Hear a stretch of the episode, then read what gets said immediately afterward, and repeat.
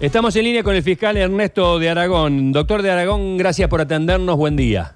No, por favor, un gusto. ¿Cómo le va? Buen día. Buen día. Bueno, eh, eh, eh, finalmente la noticia es que han caído personas que asaltaban vestidos de policía.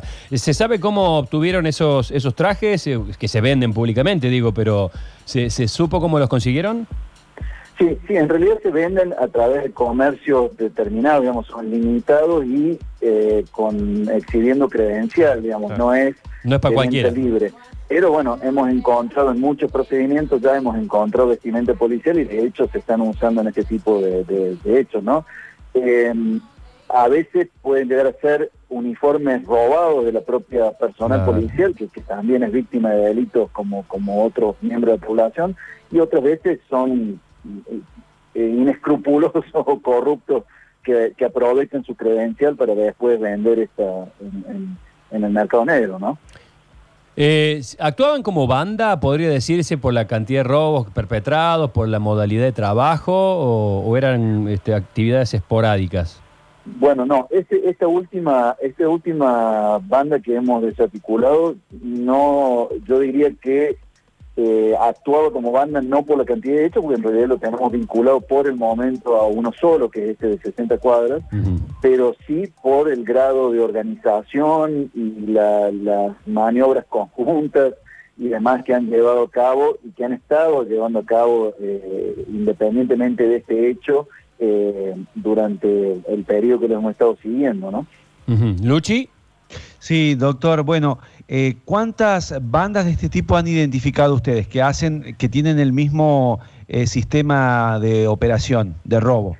Bueno, nosotros en los últimos tres meses hemos tenido tres procedimientos en los que hemos desarticulado tres bandas distintas, digamos. Ya teníamos otras eh, anterior, una anterior que fue, este, no sé si recuerdan el, colectivo, el asalto del colectivo el año pasado, durante año. Eh, a esa banda le hemos vinculado con varios hechos, cinco o seis hechos distintos, este, en los que venían trabajando. Así que por el momento tenemos eh, desarticuladas cuatro bandas, pero a su vez tenemos varios detenidos más que integraban, pueden decirse, grupos de delincuentes que ocasionalmente o circunstancialmente se involucraban en este tipo de hechos. Si no le hemos eh, detectado el mismo grado de organización o de de complejidad que los otros que los otros bandos, ¿no? Doctor, eh, por ejemplo, estas personas que roban vestidos de policía o quizás porque además de robar, eh, digamos, atentan, atentan contra la institución. Digamos, a la hora de ser juzgados, ¿tienen alguna pena diferencial? Bueno, yo, yo les contestaría eh, en, varias, varias etapas de Por lo pronto, ya la, intervención, si llega a haber la intervención de un, de un personal policial eh, en uno de estos hechos, agrava la figura del robo, precisamente porque por esa calidad de funcionario policial. Claro, sí. Eh, a nivel, si no hubiese eh, policía, yo entiendo que sí, entiendo que corresponde, eh, hay una mayor gravedad en la modalidad del hecho, que amerita dentro de la escala que se aplica una, una pena mayor. Pero yo diría que además de eso, porque este tipo de hechos está claro y, es lógico que generan una mucha mayor sensación de inseguridad en la población, ¿no es cierto?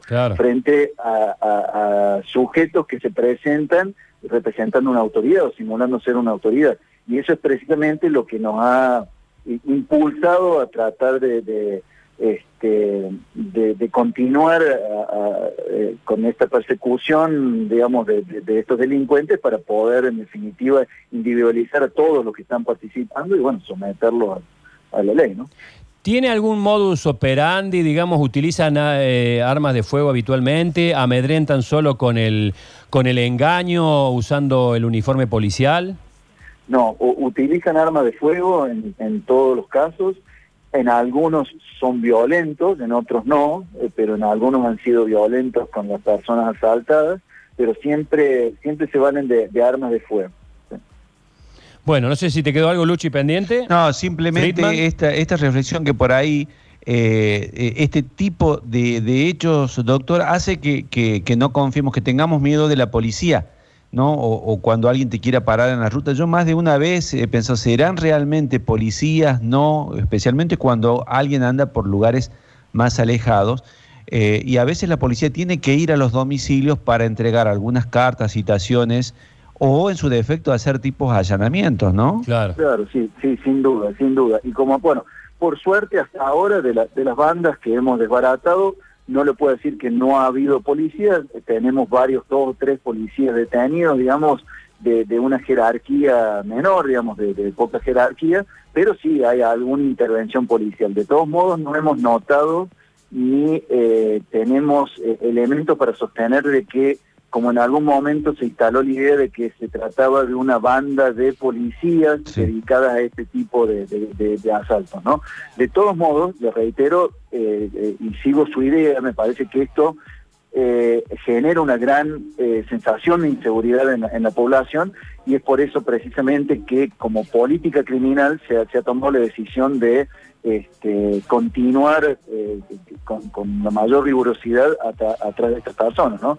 Nosotros tenemos un equipo, yo creo que ya inclusive le podría decir que quien, quien está involucrado en esto tiene que darse cuenta de que ya no le es conveniente, ¿no? porque tenemos un equipo montado en el que estamos avanzando eh, con, con, con, muchas de las causas, con muchos de los hechos, en individualizar y detener a los responsables, así que ya eh, hablando mal y pronto ha dejado de ser negocio este tipo de este tipo de actividad, ¿no? Yo creo que este, estamos dificultándoles y, y esa es un poco la idea también, además de obviamente eh, eh, someterlos, digamos, a la, ley, eh, que se den cuenta de que no es algo, no es una, modalidad delictiva que, ya puede continuar. ¿no?